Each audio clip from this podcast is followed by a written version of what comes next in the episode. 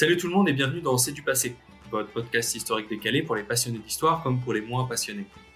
Moi, c'est Albin 5, ex-historien reconverti en vulgarisateur et grand fan de hockey sur gazon. Et vous me connaissez peut-être par Kino, mes vidéos YouTube où je décortique nos films préférés avec un petit twist. Mais ici, on parle histoire avant tout, en la faisant descendre sur pédestal pour rigoler un bon coup avec elle. Après tout, l'histoire, c'est bien plus qu'une succession de dates de batailles chiantes et de noms de rois chelous. C'est un réservoir infini de bonnes histoires, d'anecdotes et de personnages à mourir de rire.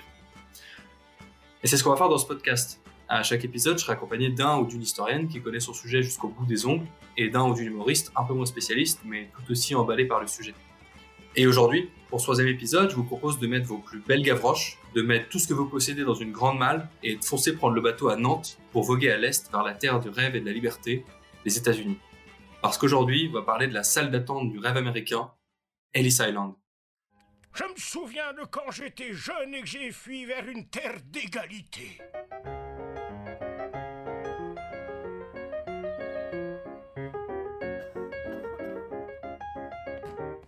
Non, docteur William McDougall. Désormais, vous êtes Willy le jardinier. Suivant Et pour m'accompagner dans ce voyage de longue haleine, je ne serai pas seul. Du côté histoire, j'ai le plaisir d'accueillir Thomas Plançon, docteur en histoire contemporaine et chercheur associé à l'Université de La Rochelle, travaillant sur les phénomènes migratoires et les rapports entre histoire et littérature. Merci beaucoup d'être avec nous, Thomas. Bah, merci à toi de m'avoir invité, c'est un vrai plaisir. Et côté humour, pour rendre l'appareil, j'ai le plaisir d'être accompagné du nomade du rire, en la personne de Wari Nishen.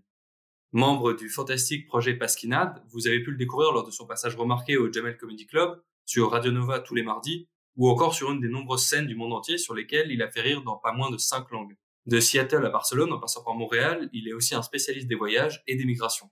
Wari, merci beaucoup d'être avec nous. Salut à tous, merci pour m'avoir invité. Ah, et avant de vraiment commencer, je voulais juste m'excuser d'avance pour la qualité du son de cet épisode qui sera un peu moins bonne que d'habitude. Je suis en déplacement et j'ai pas mon setup avec moi, mais normalement ça devrait rien enlever à la qualité du fond du podcast, j'en suis parfaitement convaincu. Bon, et maintenant que les présentations sont faites, je pense qu'on va pouvoir monter tous les trois à bord du paquebot, en classe Zonar, hein, pas euh, comme chez les Richoux avec Kane Whistlet, en lançant cet épisode en espérant qu'on va pas se manger un iceberg en chemin. Et comme d'habitude, on va commencer en dessinant un peu le contexte pour éviter de naviguer à vue. Thomas, est-ce que tu pourrais nous faire un petit portrait de l'état de l'immigration aux États-Unis au cours du 19e siècle? Évi- évidemment, alors, ce qui, on, on parle d'Amérique, il faudrait plutôt parler des Amériques, hein, puisque c'est souvent en général, il faut le- l'en- l'englober dans, sa globalité. Les Amériques ont toujours été d'une certaine façon des terres de migration et de mobilité. Alors, mobilité à l'intérieur même de ces vastes territoires, mais aussi depuis l'extérieur. Euh, si on remonte assez loin, donc depuis l'installation des premiers colons venus d'Amérique, aux grandes vagues migratoires aujourd'hui que l'on trouve depuis l'Amérique latine, entre les États-Unis et le Mexique par exemple. Alors, pour donner quelques chiffres, ne serait-ce qu'entre 1815 et 1849, il y a pratiquement 3 millions d'Européens qui partent euh, depuis l'Europe vers les États-Unis, donc, et ça correspond à peu près à 200 000 par an. Entre 1850 et 1879, il y en a plus de 8 millions. Et euh, l'explosion euh, véritable se fait à partir de 1880 euh, jusqu'en 1910. C'est à peu près 26 millions d'hommes, de femmes et d'enfants qui se déplacent hors de l'Europe. Ah ouais. C'est oui, c'est un chiffre assez impressionnant, parce qu'on n'a pas cette impression-là. Et alors, les conflits mondiaux, la montée du fascisme, la crise économique de 29 et le nombre de migrants, à ce moment-là, descend facilement à une quinzaine de millions de départs, mais cela reste quand même encore un chiffre important et qui va perdurer, mais avec effectivement cette évolution du, comme je disais, de, de l'extérieur plutôt maintenant vers l'intérieur du continent américain. Alors, les États-Unis, donc c'est quand on parle États-Unis, on imagine souvent ces, ces voyages, ces migrations sur les paquebots, comme tu le mentionnais euh, en introduction. Et euh, ce pays s'est fondé sur la migration et contrairement euh, à ce que disait notre fameux président américain Donald Trump, enfin ex-président, quand il parlait d'America First, euh, parce que contre cette migration, il faut savoir que la migration, ça a toujours été un peu le, une des, un des facteurs de peuplement de ce, de ce pays. Euh, et ce qu'il faut se, quand même se dire, c'est que ces questions autour justement de cette question de, de migration, ce n'est pas récent, ça existe depuis, depuis plusieurs années et depuis cette indépendance américaine à la fin du XVIIIe siècle. Et il y a en fait trois termes qui s'opposent et qui en fait toute la problématique et la politique américaine de la migration s'oriente autour de trois verbes qui sont est-ce qu'il faut sélectionner, est-ce qu'il faut accueillir ou est-ce qu'il faut rejeter? Et en un sens, bah, Mmh. pour, pour en arriver au sujet de- qui va être celui d'aujourd'hui, c'est Ellis Island qui en fait représente à lui seul, ce, ce site représente à lui seul ce- cette interrogation qu'est-ce qu'on qu'est-ce qu'on fait de ces migrants? Et c'est pour cela que d'une certaine façon, pendant très longtemps, et aujourd'hui encore, on utilise ce terme, c'est euh, Ellis Island a été ce qu'on a appelé les portes dorées de l'Amérique. Super, c'est merci beaucoup pour ce. Ça permet de remettre un peu en perspective. Donc, euh, Ellis Island, pour donner une date, ça ouvre en 1892. Et là, du coup, je vais me tourner vers, vers toi, Wari. Ellis Island, euh, ça évoque quoi pour toi? C'est quoi les grandes images qui viennent, qui te viennent à l'esprit quand on te dit Ellis Island? Euh, bah, en fait, moi, j'ai eu, euh, enfin, j'ai eu la chance de la visiter euh, Ah, avant, avant le confinement là.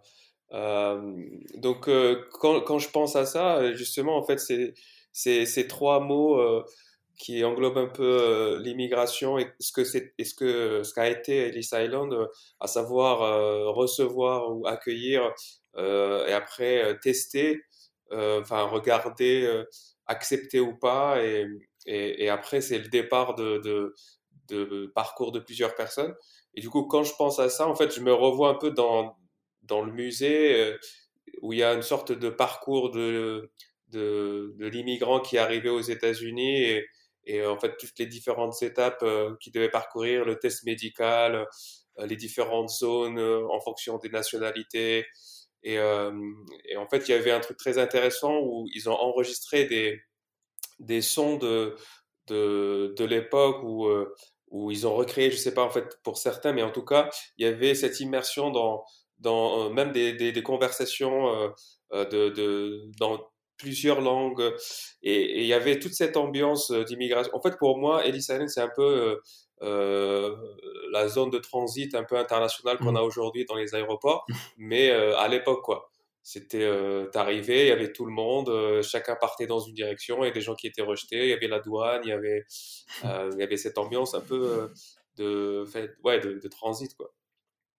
Ah ouais, bah, c'est génial parce qu'entre la, la, la- la- le contexte de Thomas et, et ce que tu nous dis, Wari, c'est presque on a presque prédessiné tout ce qu'on va dire dans cet épisode. Donc Ah, ah ouais, non vraiment là on est. euh, Enfin, du coup vous allez voir, on va développer ça dans l'épisode, mais c'est euh, on pouvait pas rêver meilleure introduction sur, sur le coup en termes vraiment ah.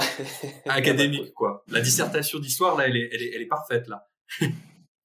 Euh, super, bon bah on va pouvoir, euh, on va pouvoir vraiment se lancer dans, dans le cœur du sujet. Donc euh, Thomas, euh, pourquoi est-ce que donc tu nous expliquais effectivement ces différentes étapes de l'immigration aux États-Unis avec euh, avant 1840 euh, jusqu'à 1880 et l'explosion à partir des années 1880. Et donc pourquoi vraiment est-ce qu'on ouvre Ellis Island en 1892 Alors, déjà, il faut peut-être revenir sur le nom Ellis Island. Pourquoi ça s'appelle Ellis Ouais. Island? Euh, Ce qu'il faut savoir que euh, au niveau Très de la baie de, New, la, la baie de New York, il y a plein de, il y a, c'est- c'est- il y a des petits îlots qui sont construits et euh, Ellis Island était possédé par un certain Samuel Ellis, qui était un propriétaire qui, qui avait des plans, qui avait différents, différents commerces et donc il avait une île qui lui servait d'entrepôt.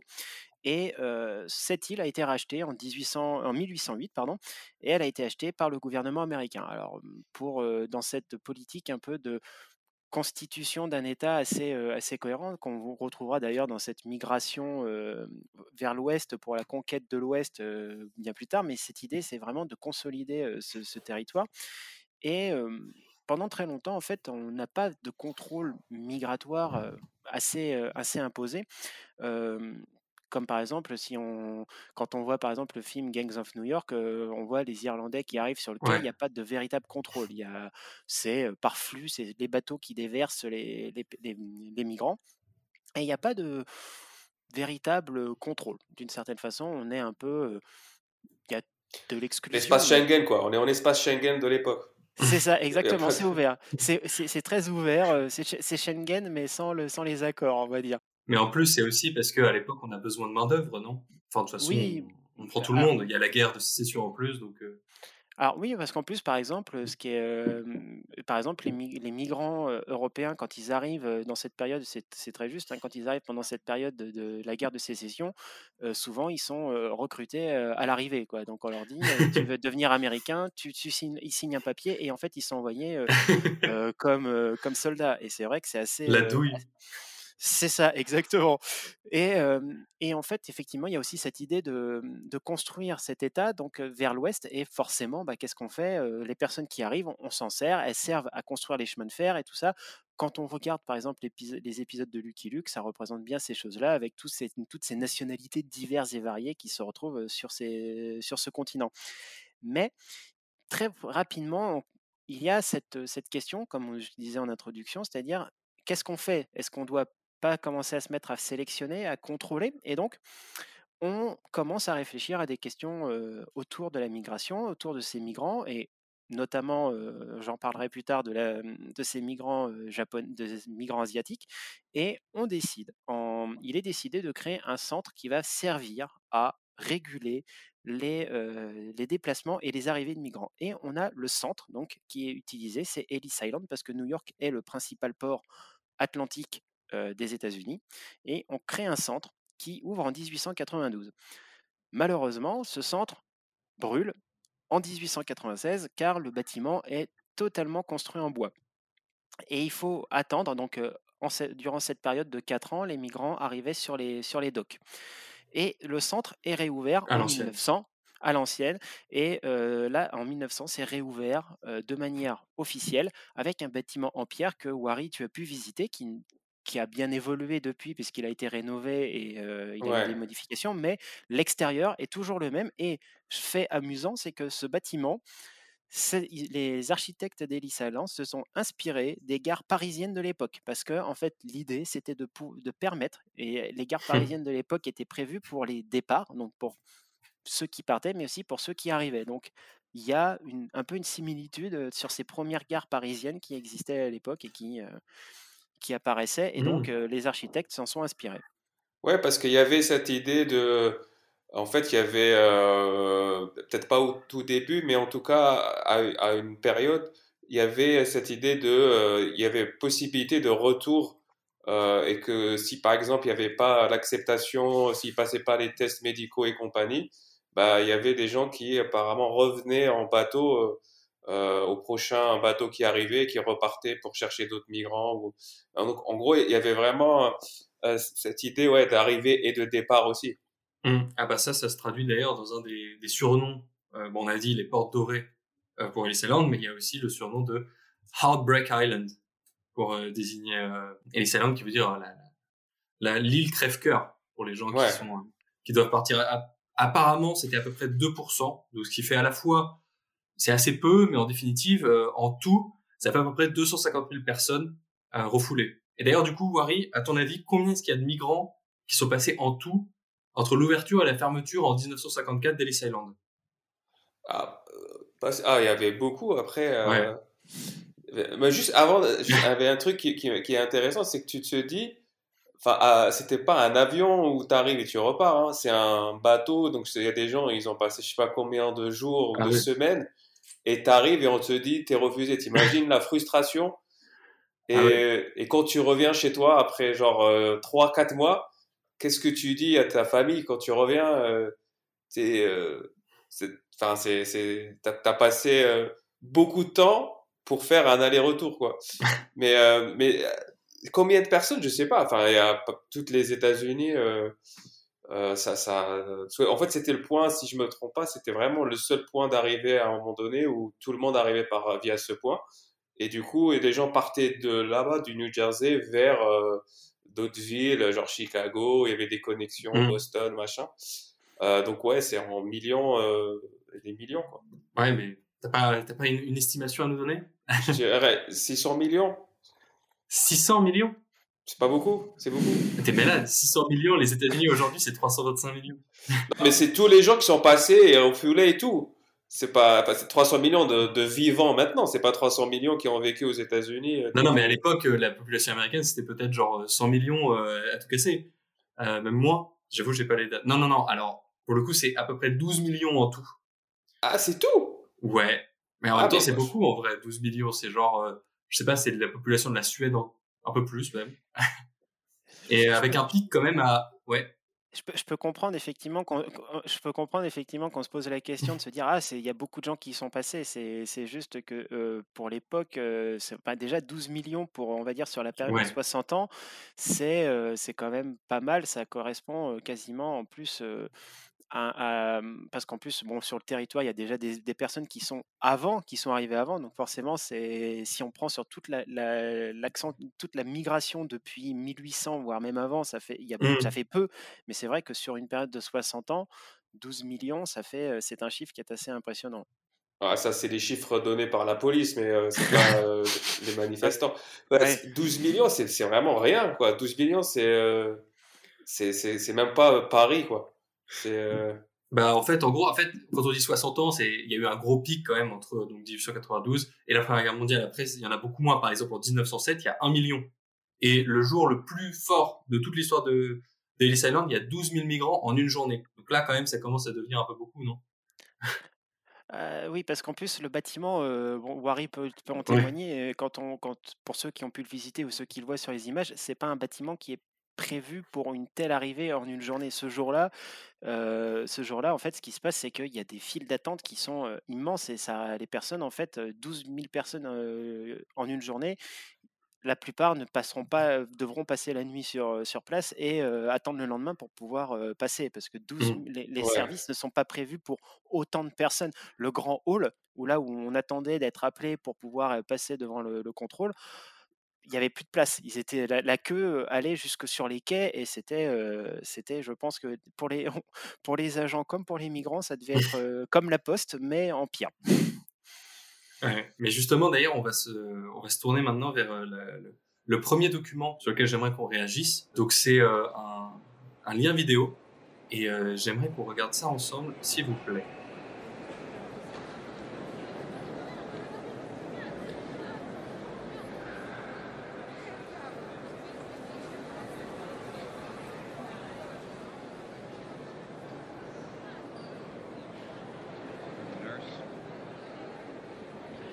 Donc, Wari, est-ce que tu peux nous décrire un peu euh, ce qui se passe dans cet extrait te mais déjà, attends, là, là, dans cet extrait, il y a au moins 400 millions de personnes. Je, je sais pas comment, comment vous comptez? Non, mais c'est un extrait très intéressant. C'est euh, donc c'est justement c'est l'arrivée euh, euh, enfin des, des migrants aux États-Unis.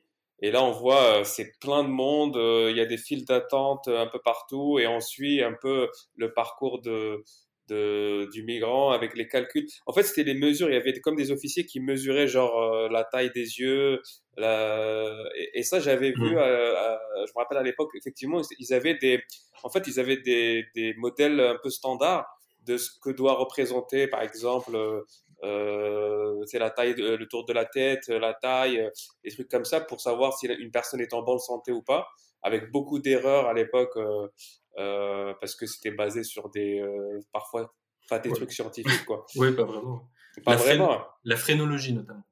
ah mais c'est il y avait des trucs très intéressants je me rappelle pas exactement peut-être que Thomas il, il, il a plus de précision là-dessus mais mais mais je, je me rappelle que ça m'avait surpris tu vois c'est des trucs je sais pas je dis n'importe quoi mais c'est comme c'est comme les, les, les petits jeux qu'on avait genre euh, si tu prends ta main tu la mets sur ton visage ça veut dire que tu vois t'es comme ça ou t'es comme ça donc c'était vraiment des trucs vraiment à peu près et, euh, et parfois un peu raciste parce que euh, euh, c'était il fallait avoir te- la taille des yeux de, de cette taille-là de machin euh, et c'est ce qu'on voit là c'est c'est un peu c'est un extrait du parrain où on a l'arri- Ouais. l'arrivée Le parrain 2. Parrain ouais de Vito Corleone 2. Exactement. c'est c'est incroyable Est-ce que tu... Ouais, exactement. Bah, merci beaucoup, Wari. Est-ce que, Thomas, tu peux nous expliquer un peu plus en détail, euh, enfin, justement, ce qu'a ce qu'a- ce qu'a décrit Wari et comment, comment ça se déroule, en fait, euh, un passage Alors, en fait, tout, simplement, euh, ce qui est décrit, et ça fait partie des, euh, des contrôles effectivement qui, qui ont lieu sur Ellis Island. En l'occurrence, là, ce qu'ils font, c'est qu'ils vérifient au niveau des yeux, ce sont des médecins. En fait, sur le principe, quand on arrive à Ellis Island, pour- je vais reprendre comme si on arrivait, nous, à Ellis Island. Quand on arrive sur Ellis Island, il faut ce sont souvent des personnes qui sont en troisième ou quatrième classe, qui sont souvent des personnes qui n'ont pas les moyens de payer euh, des frais de douane au départ et qui sont obligés d'être contrôlés à l'arrivée. Et c'est accepté d'une certaine façon d'être, euh, d'attendre pendant en moyenne trois heures. Le temps de passage sur Ellis Island est prévu pour être à peu près de trois heures. Et le contrôle qu'il y a dans, dans cet extrait du parrain, en fait, c'est tout simplement la vérification qui doit être faite en 6 secondes. Les médecins ont en moyenne 6 secondes pour contrôler. Et en fait, ce qu'ils font, c'est le contrôle des yeux pour vérifier s'il n'y a pas le. Pas, ces personnes ne sont pas atteintes du trachome. C'est-à-dire que, en fait, il faut vérifier en soulevant légèrement la paupière pour vérifier qu'il n'y ait pas d'infection ou quoi que ce soit. Et donc, c'est ce principe-là, c'est de vérifier la santé des passagers. Alors, on peut les repérer aussi, par exemple, à la couleur du teint, parce que si, par exemple, on est tuberculeux, ben, peut-être avoir une couleur différente. Si on a des problèmes de foie, on va avoir le teint jaune. Donc, on essaye de vérifier de cette façon très rapidement, de détecter. 6 secondes, quoi. C'est fou. C'est, c'est voilà. Et s'il y a des suspicions, et on le voit, en fait, il trace à ce moment-là une, il trace à la craie sur le manteau un, signe. Alors chaque lettre, il y a plusieurs lettres qui correspondent à des, maladies. le X, je crois que c'est justement, s'il y a un doute vis-à-vis des yeux. Il y a aussi je, il y a tout un ensemble de, lettres qui sont, qui sont définies pour justement dire, bah voilà, cette personne, elle est atteinte de tel truc. on a aussi, par exemple, ils peuvent tracer à la craie, en fonction de, en fonction de l'attitude de la personne, ils peuvent dessiner une autre lettre pour dire, bah celui-là, il est anarchiste ou il a une, une attitude un peu bizarre. peut-être une, une, maladie mentale, je ne sais pas. Et on est sur ce principe-là. Donc, on a ce contrôle qui est fait quasiment à l'arrivée dans les files d'attente. Les, les, médecins le, fait, le font très rapidement. Et ensuite, on est dans ce grand hall où on attend de se retrouver face aux agents de la douane. Et à ce moment-là, les agents de la douane vont vous poser des questions. Quel est votre nom? Quel âge avez-vous? Est-ce que vous êtes un homme, une femme? Et ils ont toute une liste de questions. Ils en ont à peu près une vingtaine qui peuvent poser un peu à la, à la va-vite. Et les personnes doivent, doivent y répondre. Et si c'est satisfaisant, un tampon est apposé. Et à ce moment-là, on peut emprunter un ferry qui nous emmène à New York ou dans le New Jersey. Alors, ce qui ça, c'est en moyenne, c'est en pratique, c'est trois heures. Sauf que il arrive parfois que l'on peut rester plus longtemps sur l'île et il y a à ce moment-là un dortoir qui est prévu, notamment celui qui est décrit par un romancier américain qui s'appelle Louis Adamic et qui explique qu'il a passé sa première nuit aux, États, aux États-Unis avec 100 autres migrants arrivés récemment et ils étaient sur des couchettes étroites de fer et de toile. Ah oui, c'est le, quand on voit les images, en fait, quand on voit les ah, photos. c'était pas terrible, hein, les auberges de jeunesse. Hein. Non, c'était c'était assez, assez terrible. Franchement, c'était assez, assez terrible. Et, une étoile TripAdvisor, quoi. C'est ça, même pas. Et même pas. Hein, c'est. Mais bon, quand même, la majorité des gens, ils passent les, les, contrôles. Et du coup, où est-ce qu'ils vont après? Où est-ce qu'ils vont Qu'est-ce que font ces immigrés? Parce que c'est quand même, on l'a dit, énormément de monde qui arrive aux États-Unis. Et donc, comme tu l'as dit, dans les questions, il y a souvent des questions qui sont de l'ordre de est-ce que vous aurez un travail? Quel est votre métier? Est-ce que vous avez de la famille qui peut vous accueillir? Et je vais me tourner vers toi, Wari. Et euh, à ton avis, voilà, sur les questions des destinations, parce que les États-Unis, c'est des États. Et en fait, ce qui est intéressant de voir, c'est que chaque population a des États de préférence. Et alors, je vais te donner des populations et tu vas essayer de me donner les États dans lesquels ils vont. Ok? Ok. Alors, les Italiens. Les Italiens, c'est euh, New York. Ouais, c'est New York et le New Jersey. New euh, Jersey, ouais. Ouais. Euh, les Allemands. Les Allemands. Euh... Attends, je dirais. Euh... C'est le Massachusetts, non? Euh, Non, c'est plutôt Chicago. Chicago? Ouais. Euh, les Irlandais. Les Irlandais, c'est bah, New York aussi. Ouais. Et un peu Boston, je crois. Ouais, exactement. Boston. Exactement. Boston. Boston. C'est ça. Et les Suédois, enfin les, les, les Nordiques. Les Nordiques. Euh... Attends, la Suède, c'était où? C'est vers. Euh... C'est pas. Euh, enfin, Philadelphie, non? Non, pas trop. Pense plus à l'ouest de Chicago. à l'ouest de Chicago? Ouais. Euh Il y a quoi comme euh, grande ville après Chicago je sais Et pas. justement, justement, ils vont pas en fait dans des grandes. Ah, c'est pas grande ville? Et justement, c'est le Ah piège. ouais. En fait, les Suédois, les Nordiques, ils vont un peu retrouver presque un peu euh, leurs habitudes, c'est-à-dire euh, être des, des fermiers et, euh, et euh, des, des, des- des charpentiers, etc., travailler le bois. Et ils vont surtout aller dans le, dans le nord du Midwest, c'est-à-dire Minnesota, justement. justement Ah, pas- ah ouais, putain. Ouais. Euh, bah, quand tu regardes aujourd'hui euh, le Midwest et la Suède, ça n'a rien à voir. hein. Il n'y a pas de lien. Oui, non, mais plutôt le Minnesota. Enfin, par exemple, tu vois, c'est typiquement pour ça que l'équipe de football américain du Minnesota s'appelle les Vikings. Ok. Voilà. Bah, c'est sûr, en fait, euh, moi, ce que j'avais compris, euh, et alors d'ailleurs, c'est c'est un truc qui se retrouve souvent dans, dans toutes les histoires de, de migration, c'est que quand les gens arrivaient là-bas, ils avaient, enfin pour la plupart, hein, pas tous bien sûr, mais pour la plupart, ils avaient déjà une idée ou quelqu'un, euh, euh, soit de la famille, soit un ami qui avait fait déjà le parcours, donc il dit, moi j'ai déjà, je vais être embauché par euh, tel truc. donc ils arrivaient avec un, un bout de papier ou avec une Mm. adresse et, et du coup ça, parce que souvent si on part, c'est parce que on a aussi fait quelques recherches ou on a entendu ou ou quelqu'un nous a envoyé une lettre et, Mm. et du coup il y avait déjà pour beaucoup euh, ces plans de où est-ce que je vais aller où est-ce que j'ai- qu'est-ce que j'ai entendu dire parce que genre ah là-bas ça recrute euh, euh, après euh, ceux qui étaient en mode euh, ouais je viens juste pour découvrir euh, je pense que eux ils, ils- ils regardaient un peu la foule et suivaient quoi Ouais, bah, et puis surtout, ce qui est intéressant, c'est que, comme tu disais, il y, a des, il y a des liens, et donc il y a une vraie typologie des métiers. Et du coup, Thomas, est-ce que tu peux nous expliquer un peu plus comment, en fait, il y a vraiment un rapport immédiat entre euh, tes origines et les métiers qui sont faits Il y a vraiment des métiers qui sont euh, ultra dominants euh, en termes de, représentation ethnique. Effectivement, en fait, ce qui, est intéressant, c'est qu'en fait, déjà, effectivement, ces migrations sont très souvent faites en fonction de la nationalité. Et on a aussi par rapport, alors, par rapport aussi à la religion, parce qu'on pense notamment aux, migr- aux migrants juifs, qui, il y a des institutions qui sont créées pour justement permettre à ces nouveaux arrivants juifs qui viennent d'Europe de l'Est de s'intégrer dans la société. Il y a des, des systèmes d'entraide et qui font, alors effectivement avec ces populations-là, mais aussi d'autres populations qui se mettent en place et par relation en fait entre, par exemple, entre Irlandais, on se comprend, on s'entraide et on fait du mieux qu'on peut pour que les personnes s'en sortent. Et souvent, effectivement, le premier point de passage, c'est New York et les Italiens s'installent en grande quantité, en grande majorité à New York, les migrants juifs aussi. Et en fait, il y a ce qu'on pourrait appeler un schéma ethnique qui se fait en fonction de, de certains métiers. Par exemple, les Irlandais euh, vont très rapidement, ils sont, les Irlandais sont très mal perçus par les Américains et ils vont occuper des, des postes qui sont absolument, euh, qui sont, on va dire, bas de gamme. C'est pas méchant, mais qui sont des fonctions basses, on va dire, comme policier ou pompier. Par exemple, c'est pour ça. Oula, attention, on va avoir des problèmes avec Darmanin. Oui, ouais, attention. Euh, bon, ça, ça va, je vais dire que j'ai pas fait exprès. Mais euh, par exemple, la Saint-Patrick, la Saint-Patrick, c'est une fête qui est extrêmement importante pour les, pour les, po- pour les policiers et pour les pompiers. Et euh, dans ces corps de métier, bah, c'est une fête très importante parce que à l'origine, beaucoup de ces, des employés étaient des employés irlandais.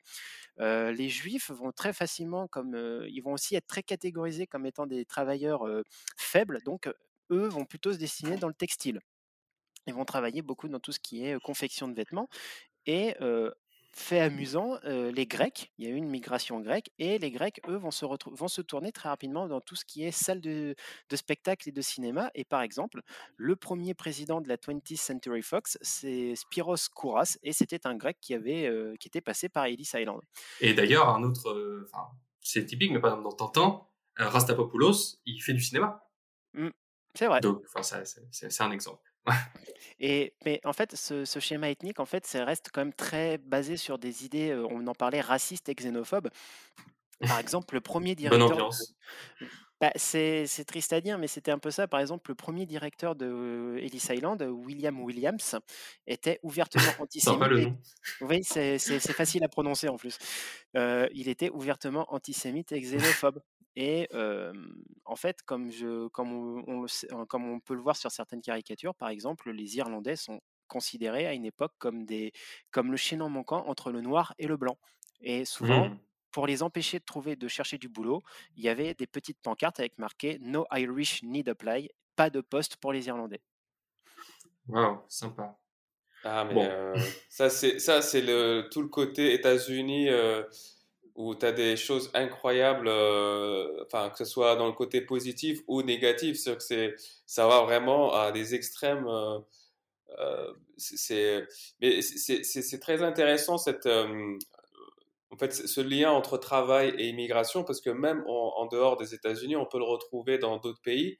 et c'est souvent parce que justement, après, c'est peut-être la facilité ou c'est peut-être aussi l'être humain qui est comme ça, qui veut faire euh, un peu la même chose que ce qui qu'un modèle qu'il a qu'il a déjà vu ou, euh, qui fonctionne, il sait qu'il fonctionne. Mmh. En, France, parfois, il y a certains certains magasins, ben, en fait, on retrouve pratiquement la même nationalité,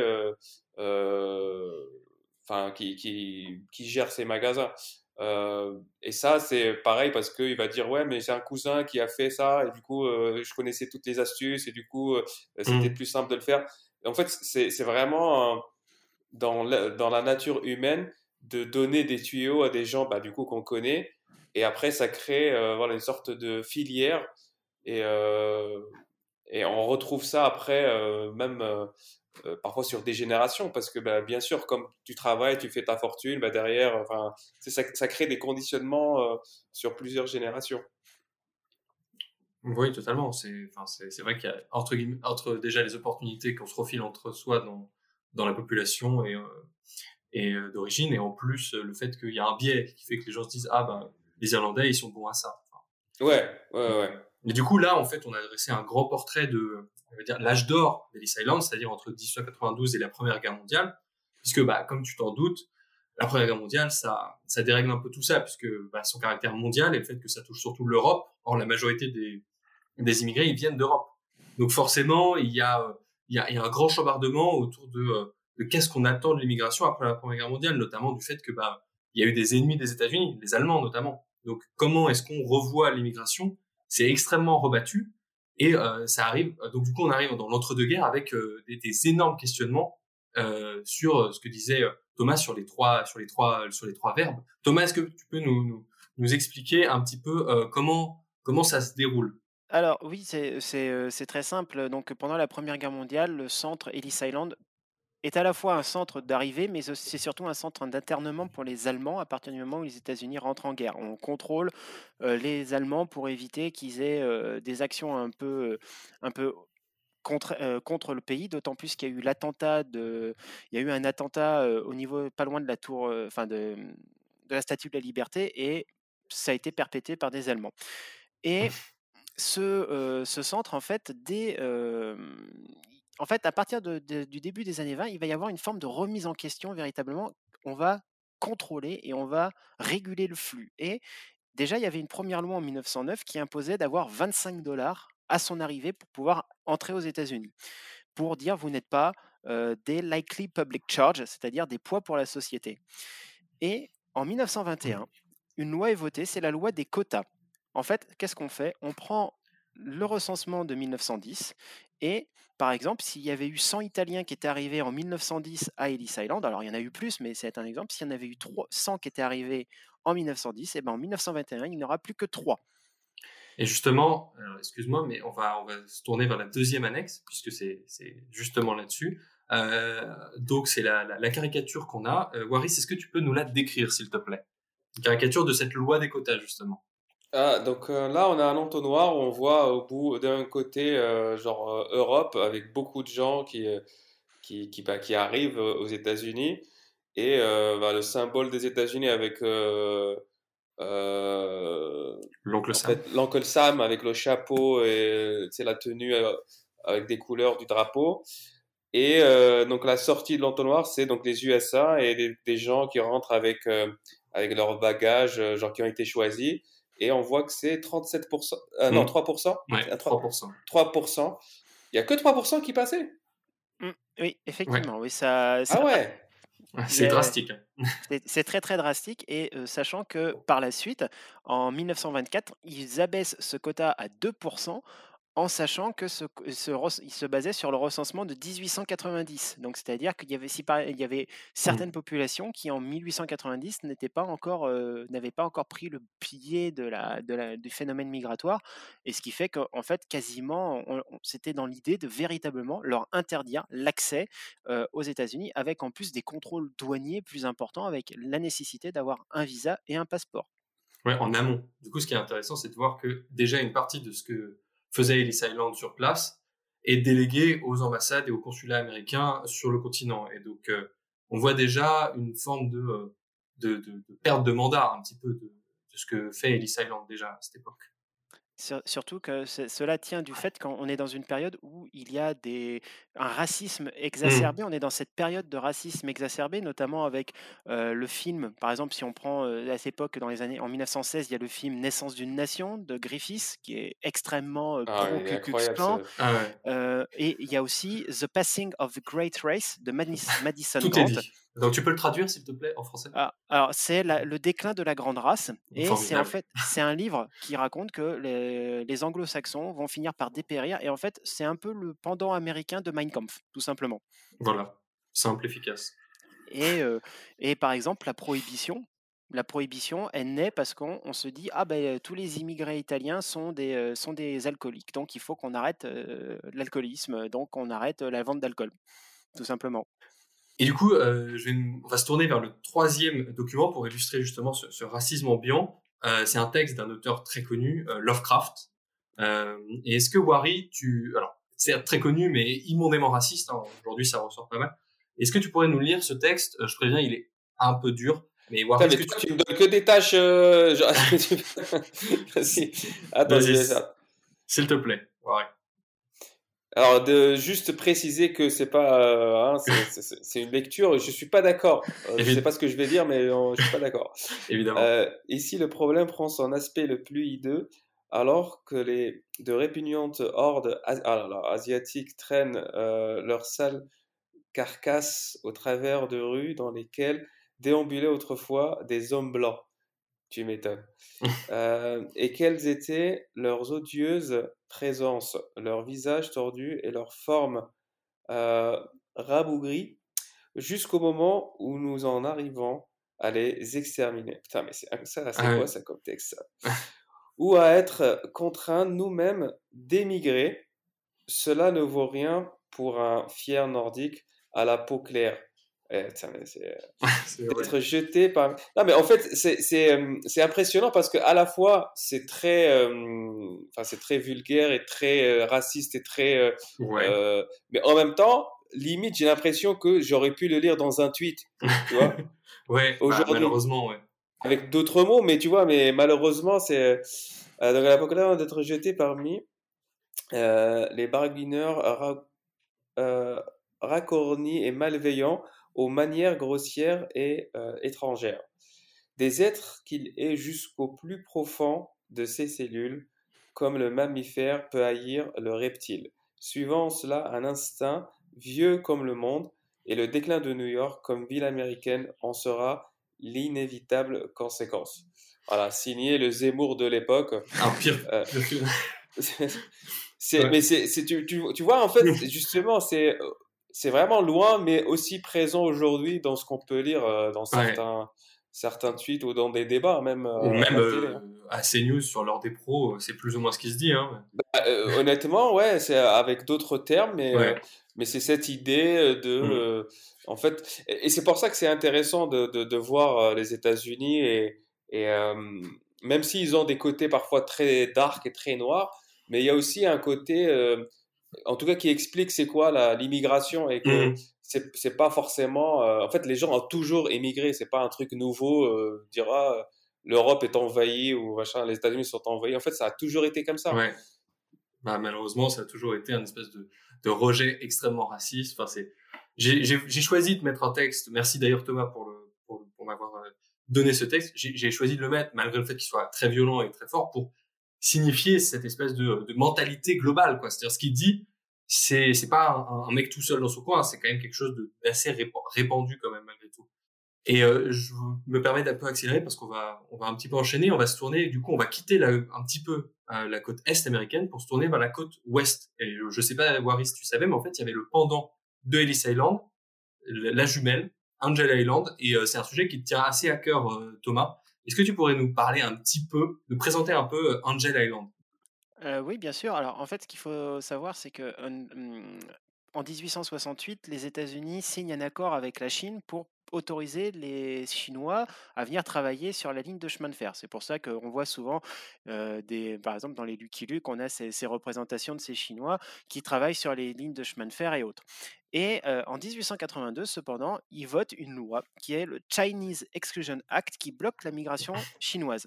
Et à partir de cette loi, juste, ce qui est intéressant, c'est que ce sont surtout des migrants japonais qui vont s'installer en Californie et on y reviendra un peu plus tard. Et d'ailleurs, en 1907, les Japonais, la communauté japonaise forme 2% de la population de la ah Californie. Et un peu comme Ellis Island, on va créer sur une île au large de San Francisco, on va créer le 21 janvier 1910 Angel Island. Contrairement à Ellis Island, le but n'est pas de réguler, on va les flux migratoires, mais c'est vraiment de sélectionner les, migrants chinois qui pourront rentrer sur l'île. Il faut avoir de la famille, il faut avoir certaines conditions pour pouvoir rentrer. Le reste ne passe pas. 75% des migrants chinois qui sont passés par, par Angel Island ont pu rentrer. C'est-à-dire qu'il y a 25%, ah, 25% de migrants chinois qui sont refoulés. C'est 12 fois plus. C'est 12 fois plus. Et c'est pour ça que des fois, les temps de passage sont extrêmement longs parce qu'il faut vérifier l'identité, il faut vérifier que la personne est autorisée. Et par exemple, le plus long séjour sur Angel Island, ça a été 22 mois. Cette île a été surnommée par les Chinois. 22 mois 22 mois. cette île a été surnommée l'île des Immortels parce qu'on y restait très très longtemps. Et par contre, cet acte. Avec toute l'humour, pince sans rire. Ouais, 22, 22 mois, là aussi. On a ce, ce, petit côté un peu 22 mois, ça fait penser à, un temps très long. Et par contre, cet acte est aboli en 1943 par, par. Il a été aboli pour, pour justement arrêter et le centre ferme quasiment dans l'immédiat. Et justement, pour parler de cette espèce de, de, de méfiance généralisée envers les, migrants asiatiques qui est beaucoup plus forte qu'on peut voir justement qu'à Ellis Island, est-ce que on va se tourner vers la dernière annexe euh, est-ce que tu pourrais y jeter un œil, s'il te plaît? Est-ce que tu pourrais me dire ce que tu vois? Bah là, on a une photo où on voit euh, justement une sorte de camp où il y a plusieurs euh, petites. c'est des préfabriqués, j'imagine. c'est des, comme des dortoirs peut-être ou c'est des. Mmh. En fait, je ne sais pas si c'est une sorte de prison ou dortoir ou. en tout cas, il y a vraiment, c'est étendu sur, une, mmh. sur un grand espace. Il y a plusieurs euh, voilà, petit chapiteau comme ça. Est-ce que tu saurais ce que c'est? Bah, J'imagine que c'est des camps d'internement. Enfin, c'est un peu comme ce qui se passe en ce moment avec euh, les Ouïghours euh, en Chine, j'imagine. C'est un truc dans le même style. déjà, quand tu vois cette photo, je pense qu'il n'y a rien de positif qui, peut, qui va sortir. Je sais pas, des apparts HLM offerts aux. bah, clairement, ça fait beaucoup penser malheureusement au, camp de, au camp de, de déportation. Quoi. ouais, c'est clairement ça. Hein. Et du coup, en fait, ce qui est assez fou, c'est que c'est une histoire qui est très peu connue. Euh, de, c'est une part très peu connue de l'histoire américaine. Euh, c'est que ces camps-là, et eh ben, c'est les Américains eux-mêmes qui ont déporté une partie de leur population. Est-ce que tu pourrais nous en parler un petit peu plus, Thomas? Alors effectivement, avec l'entrée en guerre des États-Unis contre le Japon après Pearl Harbor en décembre 41, les Japonais présents aux États-Unis, eux aussi sont. Alors ils étaient déjà un peu victimes de racisme à l'époque, hein, parce que asiatiques, on confond forcément hein, le péril jaune. Et là, le, avec 1941, on considère, les, on considère que tous les Japonais sont des traîtres au pays. Et donc, qu'est-ce qu'on fait? Eh bien, on va les, on va les, tout simplement faire des descentes dans les quartiers ou dans les résidences où on sait qu'il y a des Japonais, et on les interne en Californie ou dans le Midwest. donc la partie centrale des États-Unis, donc dans ces grandes régions désertiques, sur la photo c'est désertique et on, on, les met dans des baraquements où souvent ce sont des baraquements soit réservés aux femmes et aux enfants, soit réservés aux hommes. Et l'idée, c'est de prouver. Alors déjà, il faut certains vont s'engager dans l'armée américaine pour prouver qu'ils sont bien des Américains, ils sont obligés de lever le drapeau américain pour montrer qu'ils sont bien des Américains. Et c'est c'est quand même c'est quelque chose qui est très très peu connu. Alors il y a de plus en plus de, personnes qui en parlent. On a eu Julie Otsuka, Julie Otsuka pardon, romancière, qui a écrit un roman là-dessus. Et on a aussi le fameux Monsieur Sulu de Star Trek de la première génération, George Takei, qui a fait publier une bande dessinée sur son histoire parce qu'il a été lui-même envoyé dans ces, dans ces camps d'internement pour japonais.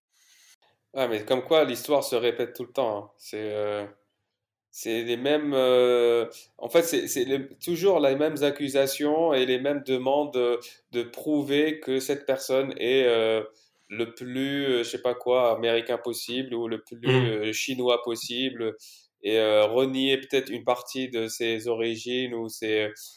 en fait, montrer pas de blanche tout le temps et, et c'est incroyable que les gens, enfin, que enfin, la société n'arrive pas à à, à, corriger en tout cas ça et, et, faire en sorte que ça ne se reproduise plus. Parce que là, euh, typiquement, c'est la description, c'est un peu ce qui se passe avec les Ouïghours. On leur demande mmh. euh, d'aimer de, d'aimer la Chine euh, avec des camps où il faut chanter euh, tous les matins ou j'en sais rien. C'est les mêmes et, des accusations massives, genre toute cette partie-là, toute cette région-là, tous ces gens-là, eh ben aujourd'hui ils doivent prouver quelque chose. Enfin, c'est bah, c'est incroyable. C'est ce qu'on a aussi en France aujourd'hui, euh, de plein de gens qui disent que euh, les musulmans ne peuvent pas être républicains ou alors il faut qu'ils affirment. Ah, mais, euh, mais, bien sûr, mais c'est en fait c'est toujours comme ça, c'est qu'on va prendre on va prendre un fait, on va prendre un événement et on va essayer de généraliser pour toute une population comme si tous les gens étaient enfin pareils de, de de par la nature de leurs origines, par exemple. Par contre, quand c'est euh, une autre catégorie qui est dominante, euh, alors que ça soit euh, enfin, des blancs ou autres, hein, c'est pas exclusif aux blancs, mais dès que cette catégorie est mmh. dominante, en fait, là, on fait vraiment la part des choses. C'est-à-dire que lui, c'est un fou, lui, c'est un malade, c'est un, un, criminel, mais c'est pas toute la communauté, c'est pas toute la race. C'est vraiment cette personne-là. Et, et, et, en fait, ça paraît absurde, mais mais c'est toujours le cas aujourd'hui. C'est incroyable. C'est-à-dire qu'aujourd'hui, comme tu disais tout à l'heure, c'est news ou machin, c'est qu'il y a toujours des gens qui appliquent ce même schéma, quoi. Mmh. Ah bah moi, si je peux mettre un petit scud à news, je me prive jamais. Hein. oui, et ce qui est intéressant de remarquer, c'est ce parallèle qu'on qu'on faisait entre donc Ellis Island et Angel Island, et ça peut se retourner à nouveau vers Ellis Island, puisque pendant la Seconde Guerre mondiale, le lieu devient aussi un lieu de, détention. Enfin, en gros, ça devient presque plus du tout ce que c'était à la base. Oui, on reprend le même principe qu'en 1917, hein, c'est-à-dire on interne les ennemis, euh, les, opposants, euh, enfin les ennemis de la guerre, hein, donc les Allemands, les Italiens, les Japonais, euh, ceux qui sont à New York sont aussi internés sur Ellis Island. Et même si le centre continue toujours un peu son rôle de régulation de la migration, et on est sur ce principe-là aussi pendant, pendant cette période, oui, effectivement. Et donc après la guerre, tu m'expliques qu'il y avait quand même une grosse baisse euh, du trafic, enfin qui était déjà observable dans les années 30, mais là vraiment après la guerre, euh, il y a une vraie transformation des habitudes qui fait que beaucoup moins de gens émigrent de façon définitive et encore moins par bateau. Et du coup, Ellis Island, progressivement, sur la fin des années 40, début des années 50, perd complètement sa raison d'être, c'est ça? C'est ça. En fait, le centre, déjà, on ne savait pas s'il fallait le fermer ou le rénover. Dans les années 30, Roosevelt propose qu'on le. Enfin, il a été voté qu'il soit rénové, le centre, sous Roosevelt mais il y a quasiment plus personne qui y passe. Les dernières personnes qui, qui transitent ne restent plus très très longtemps. Il y a grosso modo 200, 200 migrants pour 250 agents. Et en fait, le centre se transforme plutôt en un centre de, de départ des indésirables, comme par exemple le, fameux Lucky Luciano, qui, a, qui était arrivé par Ellis Island en 1910 et qui en repart de l'autre côté dans les années 40, 45-50. Et, en fait, le centre va, va, quand même garder ce petit côté internement, avec notamment les communistes. Quand ils, certains, quand ils ah bah arrivent, on, va, on va un peu les contrôler, comme l'acteur et réalisateur Georges Voskovec, qui va d'ailleurs va en tirer un, téléfilm qui s'appelle I Was Accused et qui raconte cet internement à Ellis Island. Mais il faut voir que le centre très rapidement perd devient trop cher pour les pour le pour l'administration et n'est plus n'est plus dans cette logique On a d'autres moyens de transport. C'est ça, a... j'allais dire, euh, en fait, c'est parce qu'avant, il y avait que le bateau qui a amené beaucoup de gens d'un coup, et du coup, là, avec les avions, euh, les gens sont répartis sur tous les, toutes les États-Unis, quoi. Du coup, ça, et ça entraîne évidemment euh, assez rapidement la, la fermeture de d'Ellis Island, qui ferme donc en novembre 54, et qui est euh, bah, pendant un long moment euh, complètement laissé à l'abandon. Personne ne s'en souvient vraiment, à part, comme tu disais, donc Georges Perec qui va écrire ses récits d'Ellis Island. Et en fait, c'est vraiment dans les années 80 euh, que donc euh, le président de l'époque, Ronald Reagan, un homme vraiment charmant, qui lance du coup une, euh, une grande campagne euh, pour le transformer en musée, c'est ça? C'est ça, effectivement. Donc le dernier, alors pour l'anecdote, le dernier euh, captif d'Ellis Island est un marin norvégien qui s'appelait Arne Petersen. Et euh, effectivement, le lieu est laissé à l'abandon. Euh, Quand on voit le documentaire, donc récit d'Ellis Island de Perec, on voit le site qui est complètement euh, délabré avec les, lits qui sont à même le sol, le grand hall qui est, complètement vétuste, se balader dedans, c'est une, une horreur. Et c'est effectivement sous Ronald Reagan qu'on décide de le transformer en musée. Alors Reagan, ce qui est amusant, c'est que c'est un républicain, mais qui était quand même pour dire les États-Unis se sont faits sur la migration et il faut absolument garder cette idée d'accueillir. Lui, il était sur cette politique d'accueil, de dire les migrants sont les bras de demain et, euh, enfin, et leurs enfants, bah, ils pourront aussi aider à la grandeur de l'Amérique. Bah, c'est un peu Ce le assez, Macron de l'époque, quoi. C'est genre un gars de droite qui parle comme des gens de gauche. Ah non, non, il parlait, à part ça, il parlait pas du tout comme les gens de gauche, hein, Reagan. C'est... Non, mais c'est ça, en Ah fait, c'est c'est- c'est quelqu'un de droite qui, euh, de temps en temps, il va sortir des phrases, euh, C'est ça. genre comme si c'était de gauche, mais, c'est, mais à la base, tout est de droite, quoi. C'est Ouais. ça, exactement.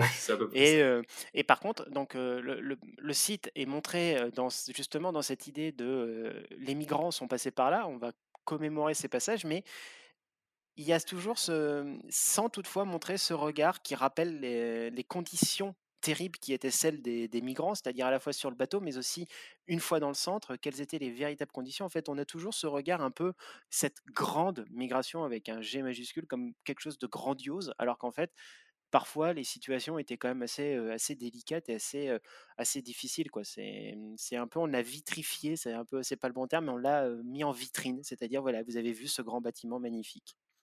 Bon, et ben merci beaucoup euh, Thomas pour toutes ces euh, pour toutes ces précisions, pour tout ce, ce, ce large panorama sur Ellis Island. Et euh, du coup, je vais te je vais te laisser conclure euh, dignement. Eh ben, écoute, pour, bah, pour dire en fait, c'est que euh, si les deux centres aujourd'hui sont, fermés et se sont transformés en, si les deux centres sont aujourd'hui des musées, hein, Ellis Island et Angel Island sont des sont des musées. En fait, ce qui est intéressant, c'est, et Wari l'a signalé, c'est que certaines pratiques restent encore d'actualité, comme par exemple euh, la traversée d'un aéroport, et il l'a très bien dit en introduction, et c'est assez amusant.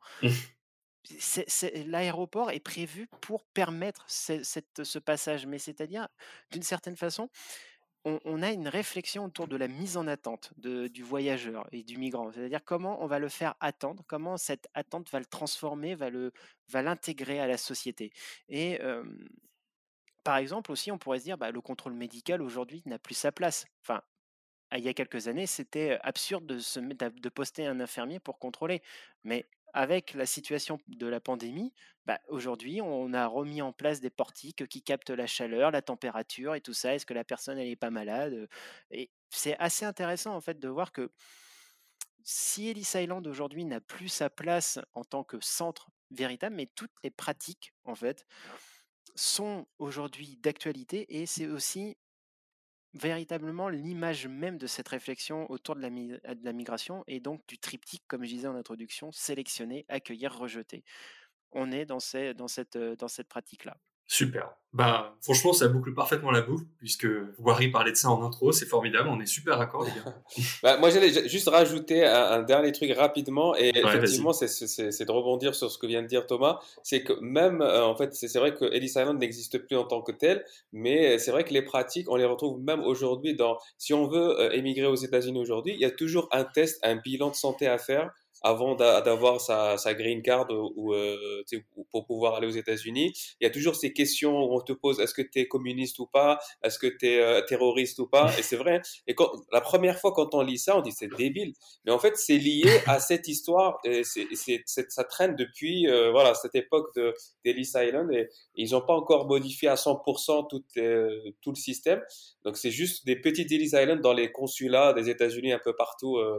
Euh, et je pense que le Canada aussi, l'immigration canadienne s'inspire beaucoup de, de, de l'américaine. Donc voilà, ça, en fait, c'est encore là, mais c'est pas regroupé dans une seule île. C'est un peu partout. quoi. Ouais, c'est tout à fait ça. Et du coup, euh, on va se tourner maintenant vers la, la dernière partie euh, du, du podcast où on va contrôler Wari. On va voir ce que tu as retenu de cet épisode. C'est l'heure du petit coup. T'es prêt pour le petit Vas-y. Alors, 10 questions, 10 réponses. Est-ce que tu nous mets un 10 sur 10 T'es chaud? Wow. T'es chaud, t'es chaud? Wow, vas-y, c'est la pression, mais vas-y. Ok, alors, habillage de jeux télévisés à l'américaine. C'est parti.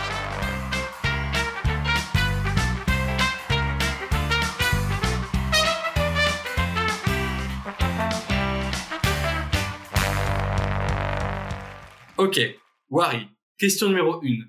Pourquoi le nom de Ellis Island? Euh, parce que euh, les terres appartenaient à donc à Ellis, qui était euh, voilà qui, bah, qui, qui- était propriétaire et du coup les, les, les- États enfin, les États fédéraux ont, ont racheté ces terres là et, et c'est resté voilà Ellis, euh, Ellis Island. quoi. Exactement. Question numéro 2.